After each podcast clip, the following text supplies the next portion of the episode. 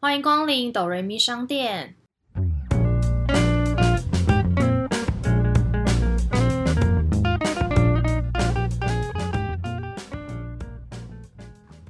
欢迎来到第九集，我是板娘多莉。我是小米。在这个节目里，我们会透过一部戏剧的剧情来分享身边的故事。到底是人生如戏，还是戏如人生呢？今天要分享一部是二零一七年泰国票房第一的电影《模范生》。其实这个“范”有一点取自于谐音，就是其实一个意思是我们熟知的一个模范生的那个模范生，然后它其中有一个犯罪的一个意思，就是犯罪那个犯犯。。对，这部电影的女主角她是一位天才的高中生小林，然后一次意外帮好友作弊，就是专出奇招，然后帮学生们考试作弊，然后可以谋取暴利，就赚钱这样子。后来因为好友的请托，他接下超高难度是天价的委托，就是在国际会考 STIC 中，然后要把答案传给就是同学。对，他其实电影中的 STIC 就是有点像是我们现实生活中的那个 SAT 的考试，嗯就是那种全国高中生就想要申请美国大学的话，就是会透过这个考试来认定你有没有这个资格，或是你能不能申请到奖学金。哦，然后小林他很聪明，就是利用时差的关系，因为她是同一天考试，所以雪梨等于说他会比泰国早几个小时开始考试。然后小林就直接先前往雪梨考试，再背下所有答案，传给就是在泰国有付费的学生们。但是因为其实他有考试分三个部分，然后题目大概我记得有一百多题，所以光靠他一个人是没办法记住所有的答案，所以他就找了另外一名记忆力超级好的天才学生阿班一起。那他们两个其实在学校，一个就是第一名，一个是第二名这样子。然后原本一切很顺利，但在完美的计划中，却在最后一刻可能会被识破，因为毕竟是国际会考，他们还是有他们专业的一些抓这种的人员啊，或者是方法。对，就其实这部电影的结局不是大好就是大坏。对，其实我觉得这部电影其实最能够引起就是观众的共鸣跟紧张感的话，我觉得是一个来自于对考试的恐惧感吧。就是以前我们可能在读书的时候，不管是要考大学的学测，或是以前大人们就是那种联考，可能这样子很很难的那样的考试，我觉得大家的被家长都会灌输这一个，就是如果你没有考到一个好的学校，你就是以后没有出息。对，其实我印象很深刻。我每次就是小时候，如果考试不理想，是不理想哦。其实我觉得你现在回想，其实也没有到很差。但我爸最爱讲，就是说：“难道你以后毕业想要去当女工吗？”他说：“你考这种成绩，你以后毕业就去女当女工好了。”然后或者是就是或者是我记得有，就是我爸妈也会讲说，就对我跟我弟就会说：“你们考这种成绩，以后毕业找不到工作，男生就是只能去。”就是去工厂，或者是去去盖房子，女生就是只能去当槟榔西施。哦，你爸讲话很严格哎、可是我觉得其实蛮难听的。我现在回想，对长辈而言，他们就会觉得说考试考不好，好像你未来就会没有出路，你的未来就是一片暗淡，没有没有未来。就是以前好像比较在意那种高知识分子那种感觉，然后如果你是做工或是做农的话，人家就会觉得你没有出息。对他们就觉得好像你要好成绩才会有好工作。对，那我觉得有可能是因为这样子的环境，所以衍生出就是很多学生他即便是很不会读书，但他就是考试也考不好，但是因为家长就会觉得你一定要读大学，所以他们就会去可能读就比较私立的大学，然后就会衍生出这种什么学店这种，你可能只是付钱然后拿到一个文凭，但其实你文凭对你来说根本没有太大的帮助。对。那我觉得就是大家就是小时候应该人人都有就作弊过。那小米以前有就是比作弊过吗？其实我没有什么特别作弊的经验，但其实还是有，就是偶尔那种小考吧。嗯，然后可能就是因为以前不是书桌下面都有一个抽屉，然后课本都放在里面嘛。哦，然后偶尔就是那天真的会有一些背不起来或什么之类的时候，偶尔会趁老师不注意，然后这样偷瞄一下课本，就这样很偶尔。哦对，可是我记得我之前大学的时候，然后我就听过同学讲，我没有亲眼看过，但很多同学有在讲，就是我们班上有一个女生，她就是长得蛮漂亮，然后身材也蛮好，然后只要就是。大考就期中或期末考的时候，他都穿就是比较低胸，带长辈出来一起考试啦，然后就会露点小沟，就是他会微微的作弊，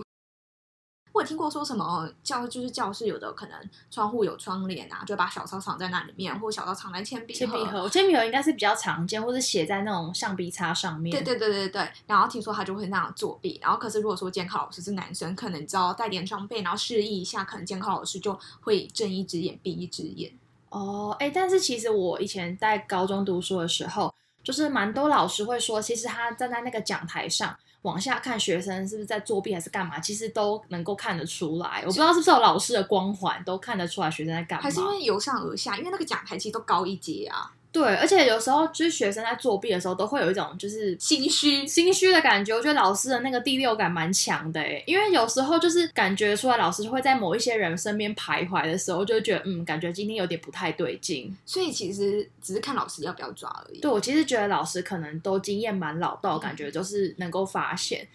我其实印象蛮深刻的是，就是我们高中的时候地理课，就是每一次就是每一周都会有一个小考。但是你知道那个地理课老师是叫我们怎么写吗？他是把课本里面的重点，就是把那个字拿掉，然后叫你填空。所以等于是你要把整本地理课本那个章节给背起来，才能把那个考试给考好。但我必须说，真的很多老师都有这种很，我真的到现在还是想不通，这到底有何意义的考试？对国文跟英文很爱背课文，然后要默对写。对想说这考英文这样写完这段对话，什么每周什么 Peter 还是 Eric and Mary 啊？对啊，然后古文就是会考一些古文，然后叫你背起来诗，我就不是很能理解到底要有什么意义？就是你又不，如果你只是硬背，然后你也不懂他在讲什么，然后或者他的文法，这真的超没意义的。好，你对继续。然后结果老师就是为了可能想要让我们多看那个书的内容，所以就是想要考那个章节。但是因为太多次，它有一个标准，就是如果你低于几十分以下，代表你没有认真看你的课本，所以你就要再被惩罚，就要罚写，罚写课文好几遍这样。因为我们其实每天都会有很多小考，可是真的没有人有时间去背这种东西，而且因为我们是自然，就是理科，所以我们其实没有人想要去背地理这种东西，所以变地理课本废话很多哎、对啊，然后后来就是那一次考试的时候，就是我们大家就是自己这样考试，然后大家有个默契，就是我们就是要看课本抄，那我们就大家都把课本拿出来写，然后就在老师面前没有，老师不在，就是小老师监考，而且加上那个小老师是一个班上比较讨厌的那种人，就是很喜欢打小报告那样子，所以大家就是被他发现了我们在就是抄课本，因为其实大家不会直接弹出来抄，大家就是放在抽屉里抄，或者你把那个课本拍，就是拍起来怎么这样之类，就是这样写，后来就被发现了，结果那时候。老师就是要来追究说到底谁先带头的，因为他知道全班都有写，可是他不可能全班都记小过，嗯可是他就是要找出是谁先带头做这件事情，就他没有想到是班上的前几名，可能前三名在带头做这件事情，然后所以就是那一群我们班上前几名很好的学生就全部都被记小过。然后家长都来学校，就是老师就会把家长叫来学校说，就是你的小孩怎么可以带头，就叫大家一起作弊这件事情。可是家长会觉得作弊就是一件不对的事情，可是家长没有去细看到底为什么我的小孩要这样。就是如果你的小孩一天就是只有几个小时，你真的没有时间再去背这些东西，嗯而且他又不会知道我们一天到底要考多少次，所以那一次就是我们就是变成是全校都知道全班集体作弊这件事。很帅气耶，对，而且 其实因为大家有默契，因为通常有时候就会有那种正义魔人就觉得不可以，然后就去打小报告，或者是就是他还是会乖乖的自己硬背，就是不会做这种事。然后如果都这么有默契，其实也不容易耶。对，而且其实老师那时候只有惩罚就是带头的人，所以其实后来跟着就是一起抄的人其实是没事的。因为比如说我跟你很好，你是带头的那个人，然后我知道你被记过，我就会觉得我不可以只让你一个人被记，我也要跟你一起同进退的感觉，因为我们是朋友。所以后来那时候我就没有被记过，我有去跟老师说，就是我其实也有一起就是抄这样，就是一起惩罚。然后那时候老师就叫我回去，他就说，他就一直就是没有想要记我过，他一直就是觉得说我只需要有几个人出来杀鸡儆猴就够了，不需要全班的人陪葬。反正就是那一件事情，就是老师只是想要去警告，就是不要有人想要带头作乱这样子。哦，可是你不觉得就是因为这样成绩的压力，除了就是会在考试的时候很容易逼迫自己，可能为了要好成绩考试作弊之外，有时候也会衍生出就是篡改成绩单。篡改成绩单我还没还真的没做过，真假的？我一直以为很多人都有做过篡改成绩单诶、因为我们家的成，我忘我有点忘记了，我们成绩单应该是就是寄到家里面去，可是因为我家比较远，所以我其实根本也没办法去拦截到那个信。哦因为其实我因为我国中是读私立的，然后我记得我们的那每一周都会有周报，然后你知道我们周报有一页就会全班同学，然后这礼拜有什么小考，几月几号的什么小考，然后国文小考、英文小考什么什么，然后你就会看得看得到你今天就是你这一个礼拜每个人的成绩是几分，哦，就非常赤裸。然后最后还有周排名，就是你是这样的话，你就是这礼拜所有小考成绩让他在班上是第几名，然后每个礼拜那个就都要回去给爸妈签名。然后我记得我已经篡改过两三次，因为有时候你就是真的会，嗯、压力吧，就是你回去你爸妈就是一定会问你说为什么又没考好。呃，为什么又考不好，或什么之类的，然后你就会觉得说，其实你自己可能扪心自问，你觉得你尽力，你努力了，但是你就是不会，或是你就是考试出来的题目你就是不会，或者是你呃不小心粗心写作都有可能。可是就是你当你每个礼拜被骂的时候，你就会有时候会受不了，你就想不想要被骂，然后我就会偷改。我记得我有时候我忘记哪一科的成绩，就可能六十几分，然后就加一个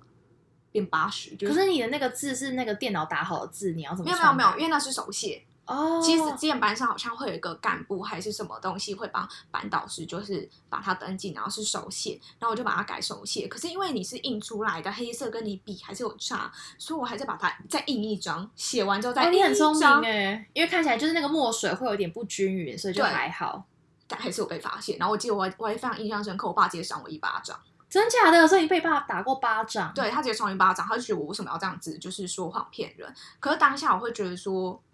因为这时候我每我每次都会觉得说，这时候他们有人讲说，如果你真的不会，我考不好你就直接说，为什么你要这样骗人？哦，可是我会觉得说，我那是因为现在被你抓到，所以你这样骂我，你会你会这样讲。但如果我当下跟你说，我这礼拜没考好，可是我真的不会，或者真的怎么样，你还是会骂我啊。嗯，但他们一定会跟你讲说，你就老实跟我讲，我不会怎么样。可是其实你老实讲，还是会被骂。所以当下就是有好几次都是眼顺走险，或者说偷妈的印章，然后就改签名。哦，因为我们以前以前也会就是印成绩成绩单出来，就是会有全班的排名，然后你这一周每一科小考考多少分。但因为我我是那种就是我妈其实不太会骂我的那种人，嗯但是我妈就是会很明显的表现出她不开心，嗯嗯，大家就是默默，所以我觉得那种是比较大的心理压力，你会觉得我是我没有考好，然后有就是有一点就是浪费爸妈的栽培这种感觉。嗯然后加上我们的成绩会放在学校的公布栏，嗯而且那时候我们是会有三个班级，因为我们班是考进去，然后其他两个班是就是一样是前一二段班，所以会大家加总在一起排名，那时候就会很丢脸。因为别人就会说，啊，你考进去好像也没比较好，哦，我知道，就是会种，就是别人别人班的好像还跑跑的比你前面，你会有那种就同才之间的压力，你就会变。因为我有一次真的考倒数，可能第三吧还是第四，然后那时候会觉得我自己好丢脸哦，就是就是平常就是因为大家都会知道你这个人，因为学校很小，然后就会知道你这个人，哎，怎么考这么差嗯这样，然后我就会觉得丢脸死了，我就还是要自己认真，就是不是那种爸妈给你压力，而是你已经丢脸到你回家还不敢跟爸妈讲。哦，懂。哦，我想要就是讲成绩单的话，就是我之前认识一个朋友，他更厉害，他就是其实他我觉得他是从小就这种活在更高压的压力之下，因为他有一个姐姐，然后他姐姐都是。就是全校那种第一或前三名那一种，然后还是台大，然后他高中的时候其实成绩很不好，因为他其实是比较艺术天分的，但所以对于可能学科来说，对他来说是比较吃力，然后爸妈就会常常觉得说你不好好看看你姐，好好学学你姐，就是讲这种话，所以后来都篡改成绩单，然后他爸妈一直以为他就是班上的前五名哦，然后好像他毕业典礼，他爸妈都没有去参加，他就说如果你跟你姐一样考第一名，我就参加，他就讲这种话。他有一天受不了，直接跟他妈摊牌说：“你一直以为我是第五名吗？你要不要看真实的成绩单？”他就给他妈看，他是倒数。第五名吗？呃，我忘记倒数第几，我没有记得，但是他就其实是倒数，根本不是班上前五。他妈不会气到高血压发作？有啊，他妈应该就是傻眼，可我有点忘记后面。但其实我想要分享是说，真的是家里父母的压力，然后会逼迫变成这样。因为很多人可能会不懂说为什么要改成绩单，就大不了被骂一骂，或者是被念一念就算了。嗯可有时候是真的家长的压力大到你真的不知道该怎么样面对的时候，你就只好出此下策。而且你改一次之后，你就会改很多次。对，然后可能会觉得说，那你就不能掉下来啊。如果说以我朋友的例子来讲，你总不能有一天给他看真实的成绩单是倒数。我觉得应该说，有时候我们自己觉得我们很努力了，可是父母就会觉得你为什么就是考这样？因为很多父母不会去想说你是不是有进步或有努力，他就觉得你为什么考这样？因为他会觉得别人家的小孩都可以考这样，你为什么不行？对，那你还差什么？我就让你去补习，对你就考回来这样。然后他们，但他不会知道说你其实比较擅长 A，你不擅长 B 嗯这样。他会觉得你应该都要都很好。对我记得我有一次就是好像我那时候好像都会高中不是都会有一个什么英文杂志吗？什么 A B C 哦，对啊，呃，空中英语还是？对对，就那种之类，然后每个礼拜一堂课，然后还要附那个小考考卷，就是你要回去听，然后都会考面，对不对？对对对，我记得十题一题十分那一种，然后每一次那个我都考很差，就是大概六十或七十上下。我有一次终于考了九十，就是很开心，然后很得意。但那时候我妈讲了一句话，其实我那时候蛮失望，就是觉得很难过。那时候我妈居然说：“哦，那蛮好的啊，那下次一百分会更好。”哦，我知道，就是九十分还不够。对，就是你有时候会觉得你进步了，你希望可以听到一些鼓励的话。可是如果你当你听到长辈跟你说，那下次要满分，一百分会更好的时候，你会有一种就是很失落、很嗯很无力的感觉。对啊，那其实升学，我觉得不得不提到就是体罚，因为可能以前考不好，就是会被惩罚过。你有嗯就是以前考不好什么科目，然后被惩罚吗？一定有啊。就是我现在有点想不起来说到底是什么，可是因为其实我觉得我们家小时候是有一种科科都要好的，没有那一种、哦，你可能就是数理比较厉害，所以你文科不好没关系，就是每一科都全科都要很好。对，就是都要八十九十以上那一种。然后我记得我们家小时候真的不知道打断多少爱的小手、欸，我们家上爱的小手打人，真的不知道打断几个人，那手掌超容易就打断的。我记得印象深刻的是，小学老师很爱用热熔胶打，哈，那超痛的就，是一条白白透明的对热熔胶管。对我们小学老师很爱，就好像我记得我好像只有被打过一次，还是为了什么？好像就是什么东西没教那一种。然后我记得也有要考多少分，然后没考到就是几分打几下。哦，你知道分数打，我只有嗯就是班导是数学，然后他会告诉你说这一题能错，这一题不能错，所以被打其实不一定是因为你很低分被打，而是你错了不该错的题目。比如说一加二不可以错，可一乘以二可以错。对，可能就是这个概念是很很简简单的，单你怎么可以错？就是你连这种观念都不懂的话，你后面题目我也不觉得你是正常这样做对的。所以最基本的题目，如果你错的话，他就会说来这里错的人出来，然后大家就要走出去，每个人就是摊这样手，然后就这样打，而且他是用那种木条打，木条更而且而且我跟你说，男女生都打一样的大小，他并没有因为就是女生打比较小力。我跟你说，其实我记得小学或是老师其实没有在跟你分男生女生，对。真的没有在分的，他都是打一样凶狠，我看过我同学是被打完之后还说等一下，然后手这样先搓一下会，手都会这样，因为手很热，然后手先搓一下，然后再继续而且。很红很痛。对，仅次打手心，中午的时候会去罚站，大家在睡午觉的时候，你就要在外面罚站。可是你不觉得做错事或什么样的情况下，你去做体罚？可是问题是你在体罚，他只知道做这样事会被骂被打，但他们真的知道错在哪吗？我觉得大家还在那个就是能体罚跟不能体罚还没有办法很好地拿捏，一直觉得要用爱去关怀学生，可是你就觉得学生都听不进去，哦、然后你就觉得升学迫在眉睫，嗯会觉得好像直接痛在身上，好像会比较有感觉。但是，例如说不想读书的人，你觉得打一打他就因此想读书吗？我觉得也不会、哦我觉得老师应。该会对于没有想要读书的人就是放弃放弃，但是我觉得是那种本来就被老师放在重点班级的人，然后你还因为可能时常考差了，就有可能会被惩罚。我觉得学生国中生难免都会谈恋爱。那时候我们班上有一对班队被家长发现，然后他们后来就是连生活的那种交界范围都被老师们硬生生拆开。哎，就是放最远吗？对，就是放最远，然后两个人就是在学校是不能交谈。哦就是对，因为家长长就会担心学生在学校谈恋爱是不是会影响到课业。学生就是学生啊，谈什么恋爱？我想到这个不得不讲，就是我国中的老师有一点名利嘛。我先不讲家长怎么想好，因为那时候其实我们班很多班队，然后我也是其中之一。你小时候就谈恋爱啊？呃，对我初恋在国中，那像你爸知道这件事吗我吗？爸妈知道啊，但他们都假装不知道。可是你爸妈感觉那么严格，就会叫你就是不要在学校搞这种小情小爱。可能某方面我妈也认识我，她越叫我不要做，我就越要做，就是默默观察那一种。嗯然后如果说发生大事，再出面阻止。我猜啦，就是那时候我跟前男友的成绩都算还不错，前男友是成绩更好那一种，前三、前五，可能至少前十这样。然后就我们班后来也有别的同学也是班队，第一个是他们在学校行为比较夸张大胆，再来他们成绩没那么好，然后他们有一次就被老师叫去，然后老师直接跟他们讲说，其实我不会阻止你们谈恋爱，但如果你们成绩呢跟另外一个班队，你应该也知道我在说谁，就是跟他们一样的话，我就不会阻止你们谈恋爱。然后回来他们又讲给我们听，就在说我们所以你们后来真的有考的比较厉害吗？没有啦，因为后来毕业前我们也分手了。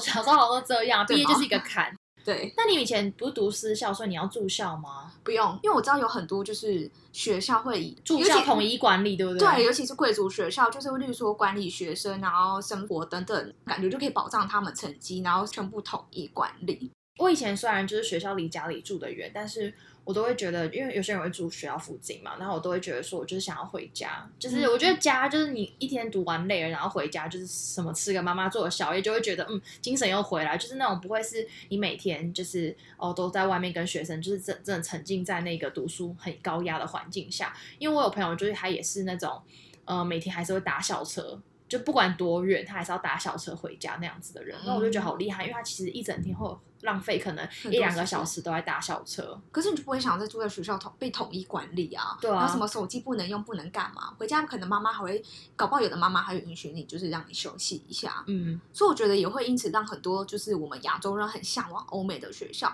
因为很多像尤其是美国，不是说就我记得他们好像课都上到三点还几点，对啊。然后再来就是社团课程或什么，他们比起重视就是这种学学比较学分吗？就是数嗯、我觉得是在孩子的养成比较重要这一块，我觉得他们会给小孩很多的空间。对，就是说比起学科，你到底吸收多少，他们更在意你有没有，例如说一技之长，然后你有没有就是一些实作的课程，他们更重视这些。我觉得其实比较好，因为你不觉得亚洲区都很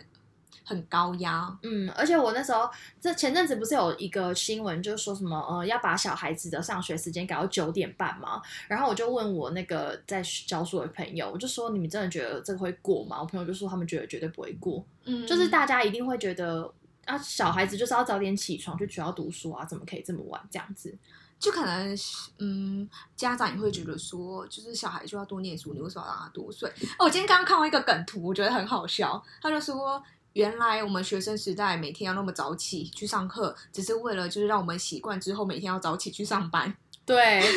但是我发现以前学校真的太早起来，我以前是要六点起床，然后可能吃个早餐，然后就七点前出门，然后七点半以前到校，然后七点半以前就是七点半之后开始准备考试，然后考半小时之后八点开始上课，你就觉得以前那个 schedule 真的排超级满，所以都利用一些就是废课偷睡觉啊。真的。然后，但我们以前很后来到可能国三、高三的时候，就会连那种什么美术课啊、音乐课都被老师借课，对去考试。对，就是因为要升学，然后那些术科全部都不都不上课，然后都被老师借去考试，但是你不觉得，或者是自习念书。对啊，可是你不会觉得说，就是我以前就是会觉得，以前上那么多国文国英数的课那么高那么大的压力下来，你就会想要上个美术课好好放松一下，上个音乐课就是放空一下。但是他连这种课都把你剥夺起来的时候，你就觉得我每天到学校就是一直在重复一样的事情，就是念书考试，念书考试，对念书考试，念书考试。其实我觉得有时候可能因为父母家长有苦过，然后他们就会觉得希望小孩好好念书，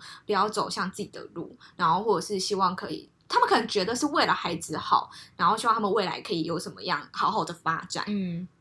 但是其实事实上没有人知道到底怎样是对孩子好，因为或许他可能呃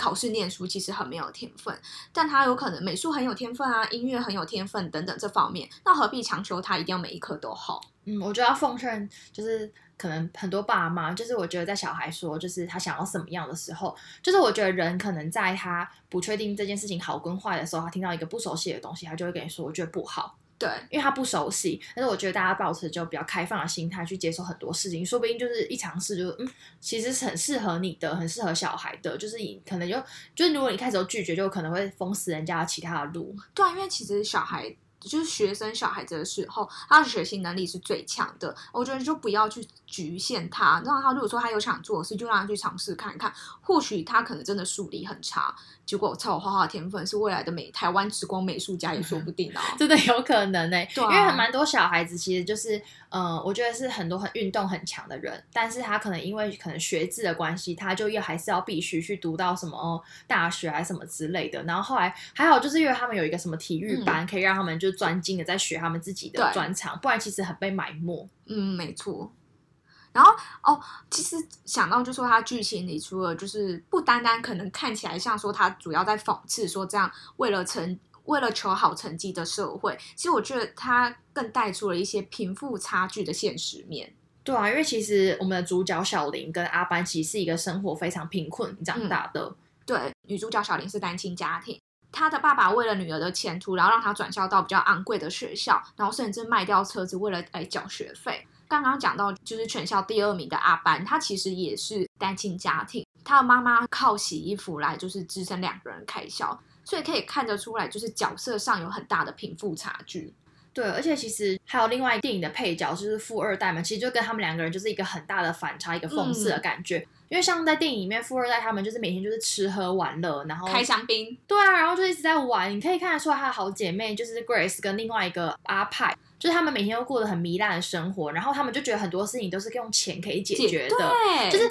升学这种事情，都觉得我用钱就可能去很好的学校，所以他觉得我可以花钱，我就是老大。然后你就觉得他们两个人请他阿班跟小林来帮他们作弊的时候，他们也是讲很明白，就是今天被抓到了，你们两个人就是要承担这个责任。但是我们不用，因为我们是付钱的人，我们说不定对还可以继续去读到好的学校。你们两个人就是拿到钱就可以了吧？对，这个贫富差距上真的就是花钱就可以了事。你看，连学分要出钱都可以买得到考试，也是。对啊，而且我就觉得这社会上真的没有什么所谓是公平哎、因为嗯你看哦，阿班就是他虽然那么聪明，可是阿对阿班来说，他今天就是他下课可能要回家帮忙他的洗衣店，因为家里的关系，他没有跟其他小孩一样，就是一个对等公平的机会在学习，就是在这种贫富差距真的是非常不公平。对啊，就是有的人可以无忧无虑，然后做他想做的事，可是有些人可能家庭背景环境的关系，他还有必须要花时间，例如说分担家境等等。环境下真的不是很公平啦，有些人就是含着金汤匙，有些人就是含着塑胶汤匙。对，你知道他那时候在电影里面，我突然想到小林就有跟他讲说，因为我们没办法，他们就是含着金汤匙出生的人。对对，然后我后来就看到有那个翻译嘛，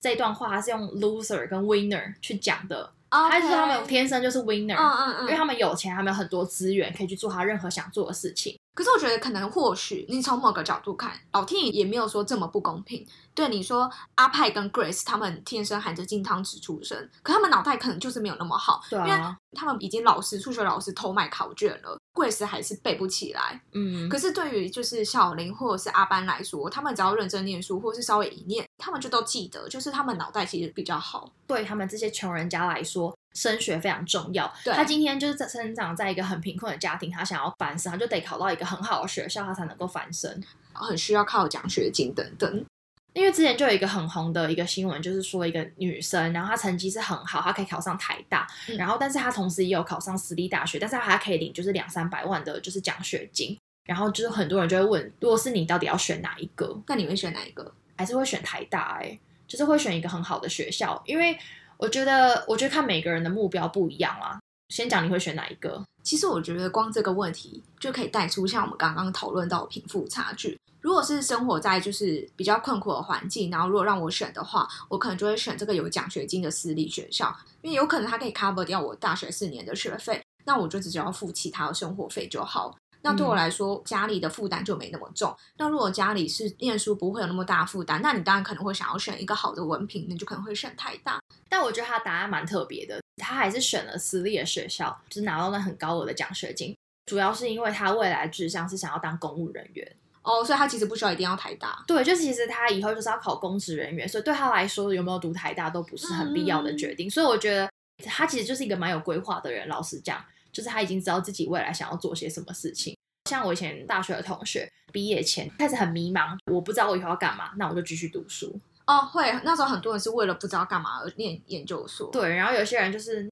我找不到好的工作，那我就去考公职，可能银行或哦是什么公务人员。因为公务人员的那个薪水非常固定，然后你也就是很稳定的加薪。另外一些人就是个性可能比较冒险敢冲，他就觉得我就是要去尝试做不一样的东西。所以我觉得在大学，即便我们在同一个系，大家想的都不一样。但你不觉得这个问题就跟选校还是选系？如果今天可能台大比较低成绩就可以进去的科系，可是对你来说是超没兴趣，对未来来讲可能发展没这么好，跟一个可能私立学校，可是是你很有兴趣的系，那你会选哪一个？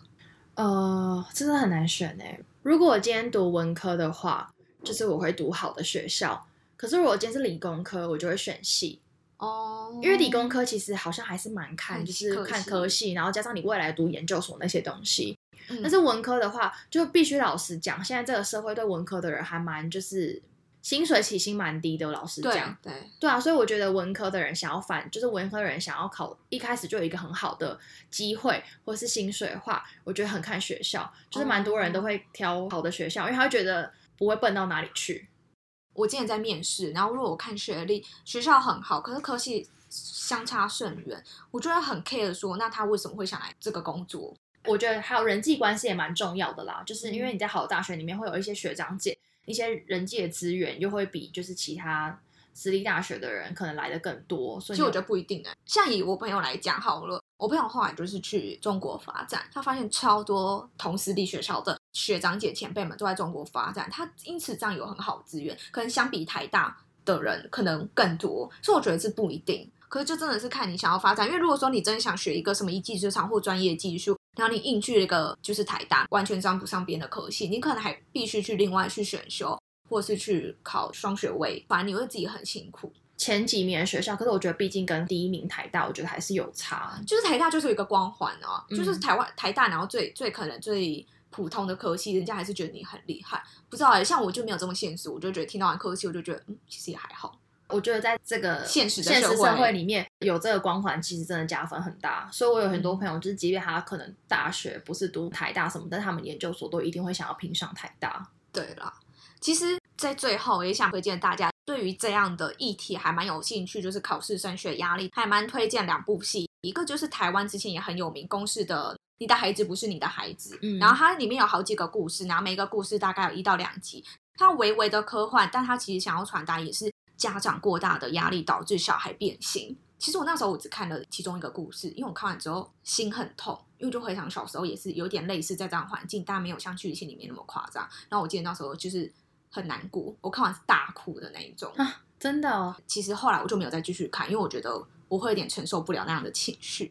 然后第二部剧的话，就是之前也是很红的韩剧，就是《天空之城》。嗯而且它哦，这部我有看，对，因为它有更多，还有在讲述就是这些就是有钱人家要如何用钱，然后逼小孩要买到好学位啊，或者是、嗯，而且它里面蛮多勾心斗角的。对，就是还有就是牵扯到这种贫富差距，有钱人家怎么样看待这种事。好，那我们今天差不多到打烊的时间了。如果你在升学有曾经有这样这样子的压力，或是有就是其他想跟我们分享的，也欢迎留言给我们。对啊，如果说有什么很特别或很厉害的作弊招数，其实我也蛮想听听的。哎、其实我刚刚一直忘记讲，就是在那部电影里面的时候，小林在前面一些作弊的一些方式，我觉得蛮特别的。你说手指头那个吗？很对厉害。那个我觉得是我看过最厉害，就是因为小林他是一个就是小时候有学钢琴的人，所以他就是将钢琴这个东西运用在考试作弊上面这个技巧，然后也逼同学之间也学会了这个技巧，所以我觉得非常的厉害。